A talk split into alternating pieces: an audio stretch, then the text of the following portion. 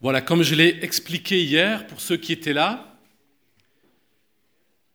ça fait presque 30 ans, même plus que 30 ans, que l'histoire de Jonas m'accompagne. C'est pour ça que j'ai toute cette collection. Une petite partie, je l'ai amenée, toute petite partie. Mais ce qui compte, c'est surtout d'entrer dans cette histoire. Et je voudrais ce matin particulièrement partager avec vous la fin de ce petit livre, le chapitre 4.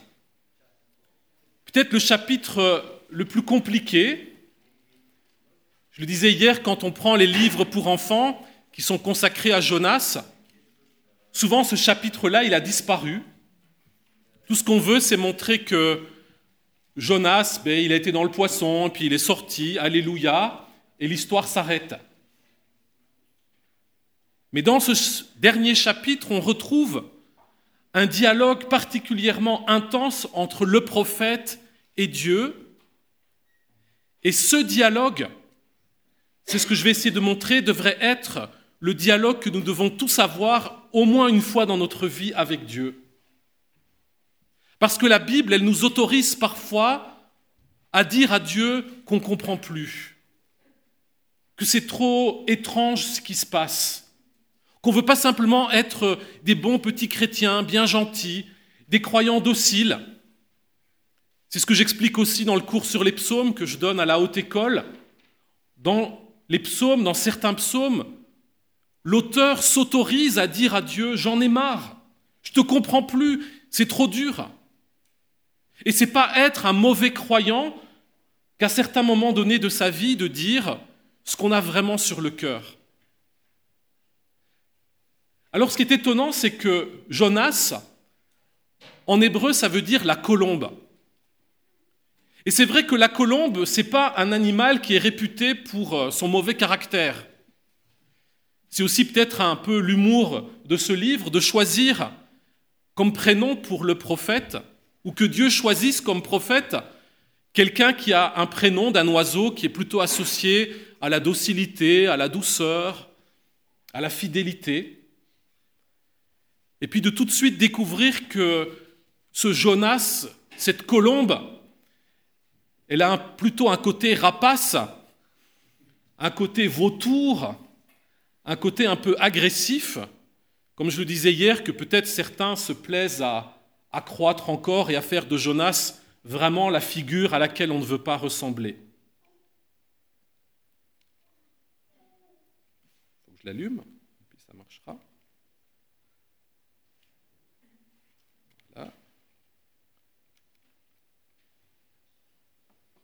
Dans ce dernier chapitre de Jonas, on découvre un homme qui se fâche pour du vrai. La colère de Jonas, c'est un sacré coup de gueule.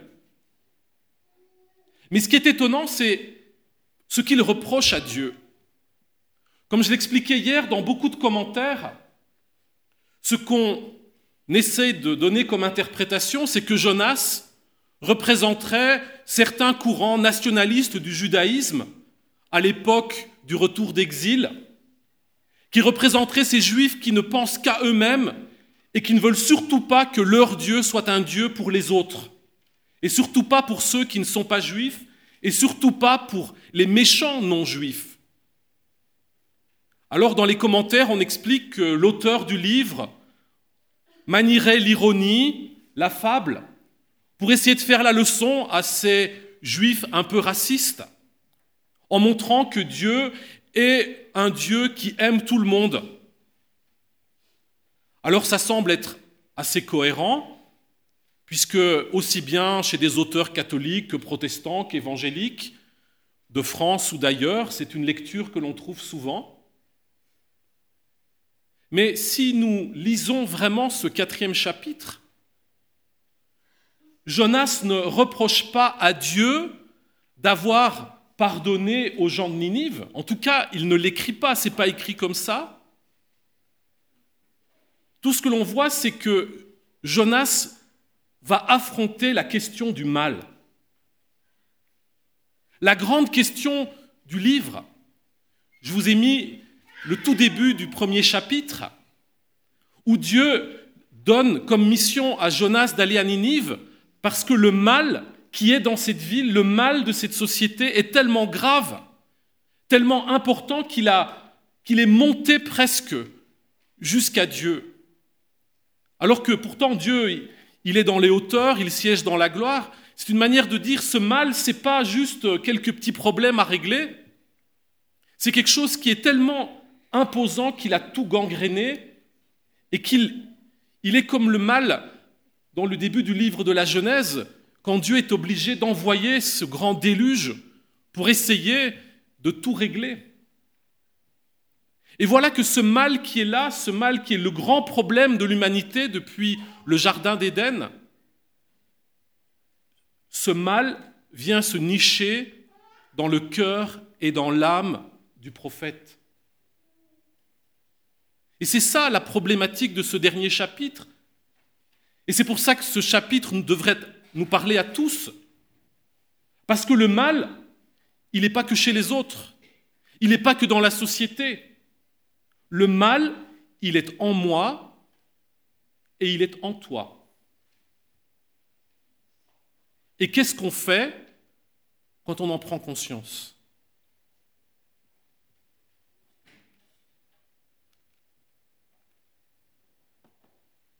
Alors nous le voyons dans ce petit livre de Jonas, le mal est global, puisqu'il monte jusqu'à Dieu, c'est-à-dire qu'il a tout envahi. Il est social, puisqu'on expliquait hier que la repentance de Ninive, c'est de corriger tout ce qui est mauvais dans leur comportement. Et puis on voit avec ce dernier chapitre que le mal aussi devient quelque chose de personnel. Ça, c'est très actuel. Bien sûr, souvent, quand on écoute les médias ou les politiques, le mal sera surtout social. Il est rarement personnel. Parce que ça, ça dérange un peu nos bonnes consciences. Mais ce livre est vraiment une parole de Dieu parce qu'il ose nommer l'ampleur du problème, qui va du plus intime, du plus secret, jusqu'au plus visible.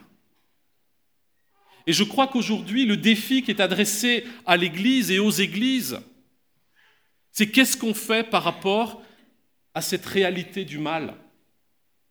Est-ce qu'il faut juste corriger au niveau social et alors on devrait s'engager dans différentes formes d'action? Ou est-ce que la racine des maux dont notre monde souffre, elle n'est pas d'abord à chercher en nous? Et c'est cette expérience que Jonas doit faire, lui le prophète, lui le croyant, lui qui fait partie de ce peuple mis à part par Dieu, il découvre qu'il n'est pas à l'abri de cette réalité du mal qui va surgir en lui. Moi, j'expliquais hier que j'ai tout fait pour ne pas être pasteur, mon père était pasteur, et qu'une des choses qui vraiment me faisait peur, c'est que j'avais vu que dans l'église locale, on pouvait se faire très mal les uns aux autres, que les membres de l'église pouvaient parfois être un peu méchants avec leur pasteur, en l'occurrence mon père. Et moi qui ai l'âme un peu sensible, je disais, mais jamais j'irai me mettre dans la gueule du loup, jamais j'irai comme pasteur pour me prendre des claques, des critiques, des reproches. Parce que j'étais lucide, et puis j'expliquais hier comment, malgré tout, le Seigneur m'a appelé au ministère, et puis j'ai obéi, et je l'ai fait avec joie.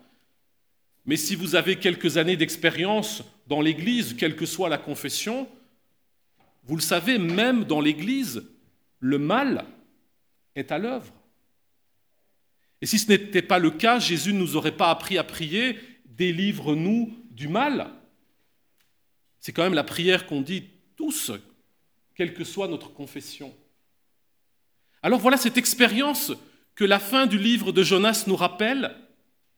Le mal, il peut surgir de manière très brutale dans notre intimité, et comment est-ce qu'on l'affronte? Comment est-ce qu'on règle le problème?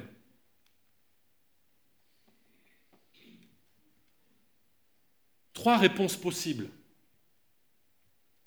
La première, quand on est confronté au mal, c'est de dire c'est la faute d'un autre.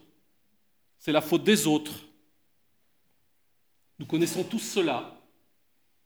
Ça se vit dans les familles, ça se vit dans le travail, ça se vit dans la société. Dans les années 30, dans beaucoup de pays, on disait s'il y a la crise économique, s'il y a des problèmes, c'est la faute des juifs. Et vous savez ce qui s'en est suivi avec l'extermination de 6 millions de juifs. Et j'évoquais hier, malheureusement, ces, discours, ils reviennent à la surface et ils s'expriment à nouveau. Pour certains partis, c'est la faute des migrants. Parfois, c'est la faute à la mondialisation. On peut toujours trouver un coupable. C'est depuis le Jardin d'Éden. Quand Dieu vient dire à Adam, alors qu'est-ce qui s'est passé? Il dit, ah mais c'est pas de ma faute, c'est la femme que tu m'as donnée. Je t'avais rien demandé. Après tout, c'est de ta faute, c'est toi qui l'as mis dans ma vie. Hein. Tu m'as en plus endormi, tu m'as pris un peu en traître, hein. puis tu m'as... Voilà. Alors au début, quand même, il était content, Adam. Il a dit, ah c'est chair de ma chair, os de mes os. Mais voilà, on peut passer de l'émerveillement et de la joie au déni et au rejet. Deuxième solution, c'est de prendre le mal sur soi. Et on le voit parfois quand on fait de l'accompagnement pastoral, il y a des personnes qui ont vécu des situations d'abus et qui, malheureusement, la seule stratégie qu'elles ont pour gérer cela, c'est, de, laisser ce mal qu'elles ont subi les détruire de l'intérieur. Et on voit des gens qui s'effondrent intérieurement, qui se suicident ou qui ont des comportements destructeurs parce qu'ils n'ont pas pu trouver une autre manière de gérer ce mal qu'ils ont subi que de, de l'intégrer au plus profond d'eux-mêmes. Et c'est exactement ce que fait Jonas. Ce mal, tout d'un coup, commence à le brûler et à le détruire de l'intérieur. Puis j'ai mentionné une troisième hypothèse qu'on trouve surtout dans les religions orientales, en particulier dans le bouddhisme, et comme c'est à la mode en Occident, je l'évoque, le mal ne serait qu'une illusion. Ça, c'est la grande idée du Bouddha. Et, donc, il développe toute une spiritualité pour contourner cette illusion. Et puis, on voit où cela mène, alors que la Bible, elle le dit d'une manière claire, le mal, il est là comme une réalité. Et tout le combat de Dieu, à partir du moment où Adam et Ève se sont détournés de l'écoute du Seigneur, c'est comment Dieu va venir dans l'histoire des hommes pour essayer de les sauver de ce mal qui les entraîne vers la mort.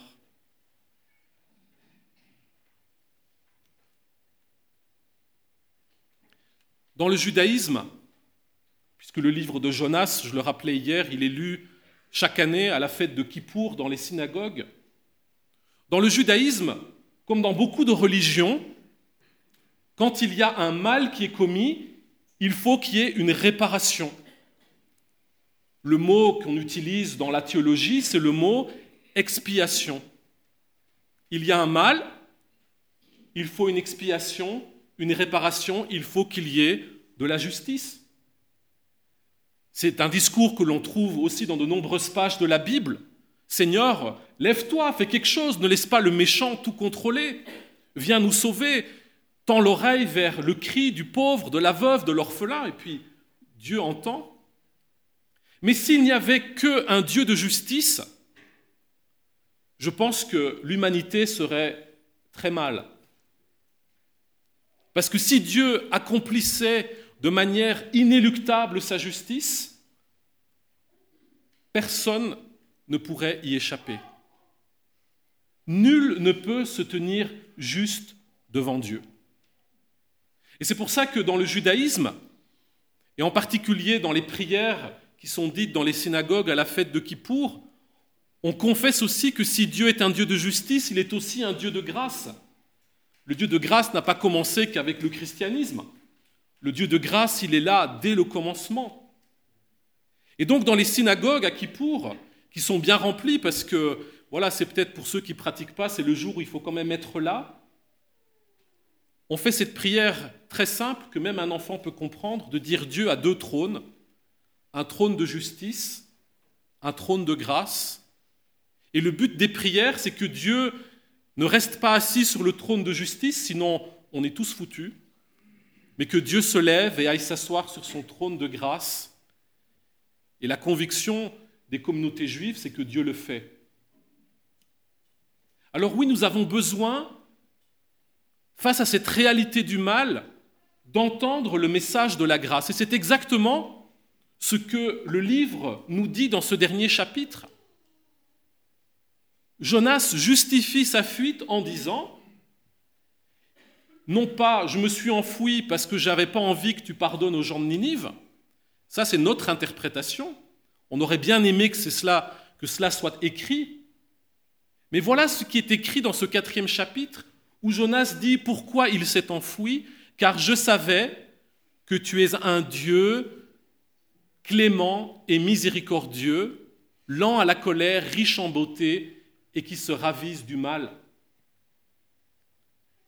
La première fois dans les Écritures où cette description de Dieu apparaît, je l'ai noté entre parenthèses, c'est dans le livre de l'Exode.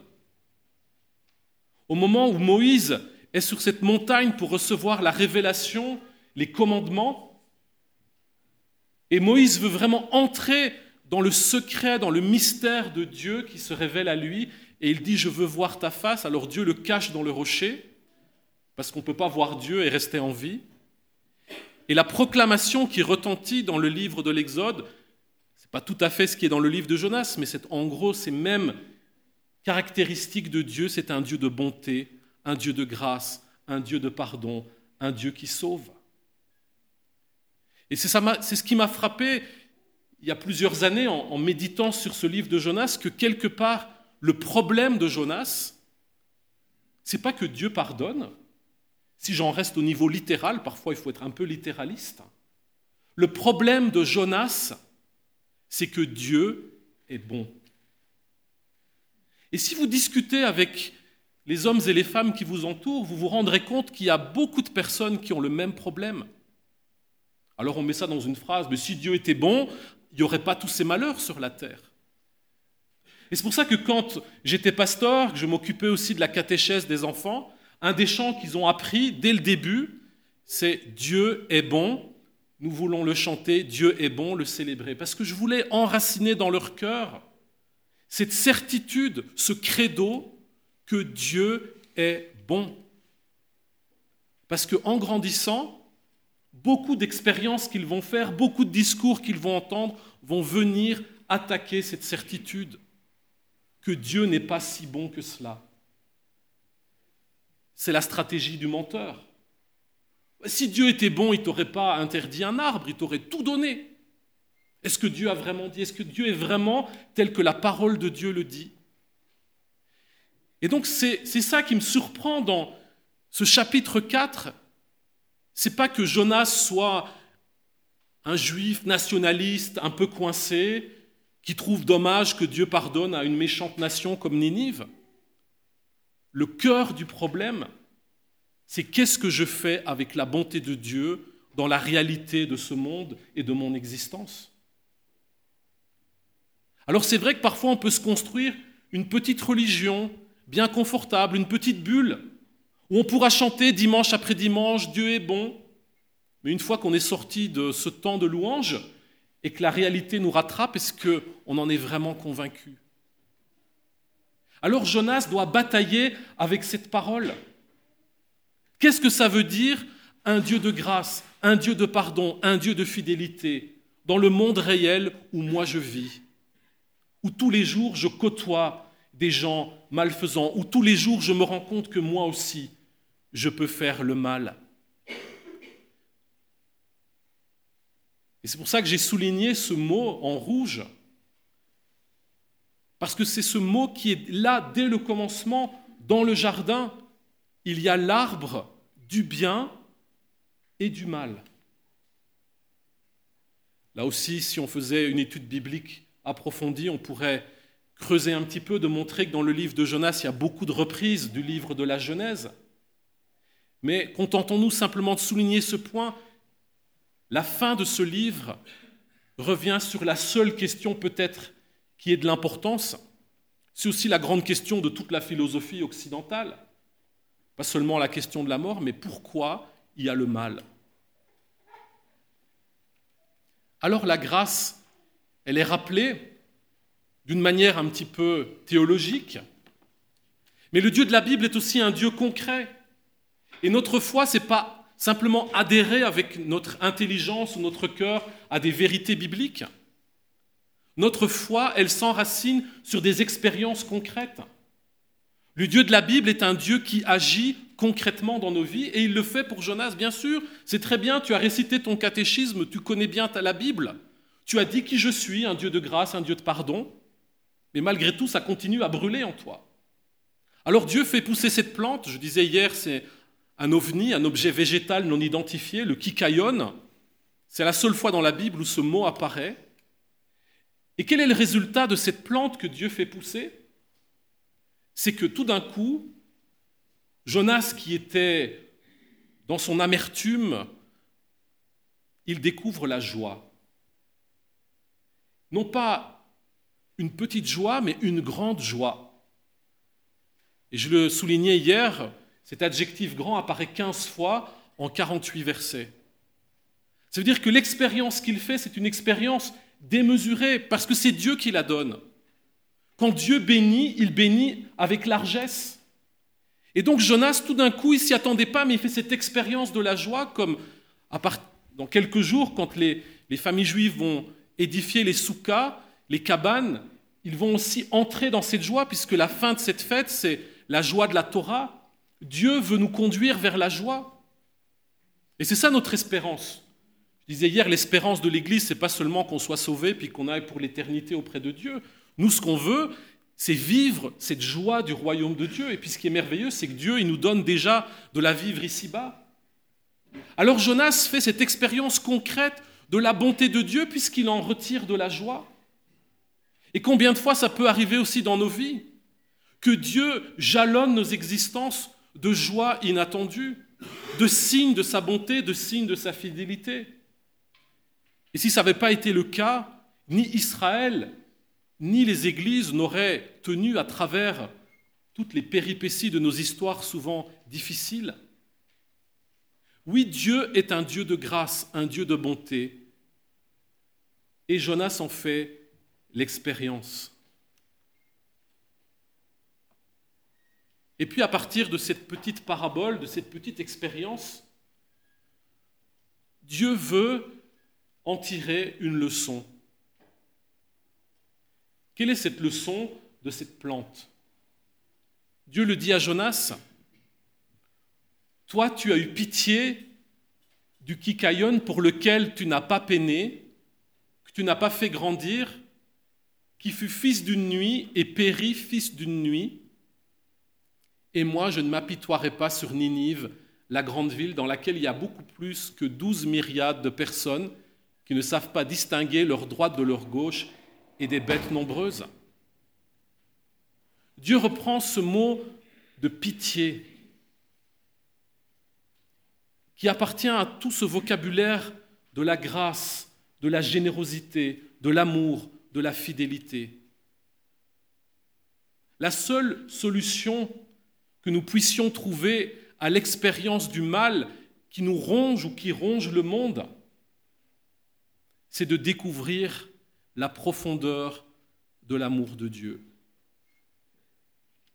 Et c'est pour ça que dans certaines Bibles, le livre de Jonas, c'est le tout dernier avant le Nouveau Testament. Ça, c'est une innovation. Parce que normalement, ça dépend si on prend la liste grecque, c'est Malachie. Si on prend la liste juive, c'est le livre des chroniques. Mais c'est une manière de montrer que Jonas pointe déjà vers ce qui va être au cœur de la bonne nouvelle. Parce que le, le ministère de Jésus, c'est pas de créer une nouvelle religion en disant le judaïsme c'est un peu périmé, je vais vous montrer quelque chose de nouveau qui sera plus adapté. La bonne nouvelle de Jésus-Christ, c'est qu'enfin, il y a une solution définitive à la réalité du mal et à l'expérience de la mort. Et c'est pour ça que je l'expliquais hier, le seul prophète à qui Jésus s'identifie de manière explicite, c'est Jonas, le signe de Jonas auquel Jésus fait référence. Alors j'ai résumé ça dans un un petit schéma. Il y a Dieu, le Seigneur, il y a Israël, il y a les nations. Puis chacun a ses questions. Je fais des petites bulles comme dans les bandes dessinées. Puis Dieu est là, il dit qu'est-ce que je vais faire avec cette humanité? Ça c'est la grande question de Dieu. Depuis la sortie du jardin, qu'est-ce que je vais faire avec cette humanité? Alors il a suscité Abraham, il a suscité un peuple, mais il voit bien qu'avec ce peuple, ce n'est pas toujours simple. Il a la nuque raide.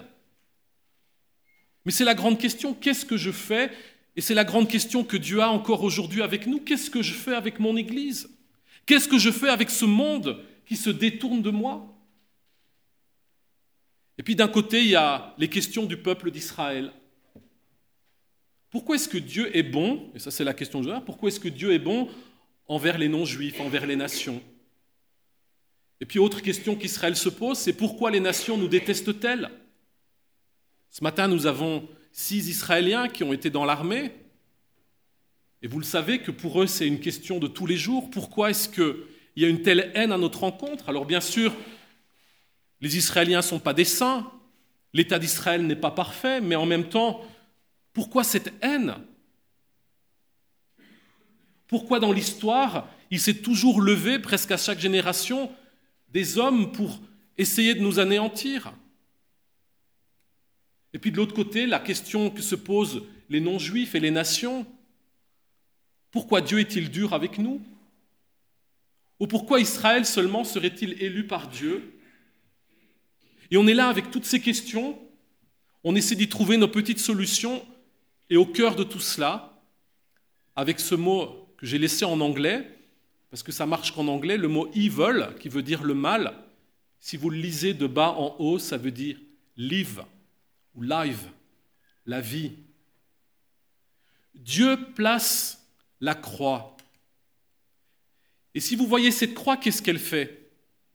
Son axe horizontal réconcilie Israël et les nations. J'expliquais ça hier à propos du message sur l'Église.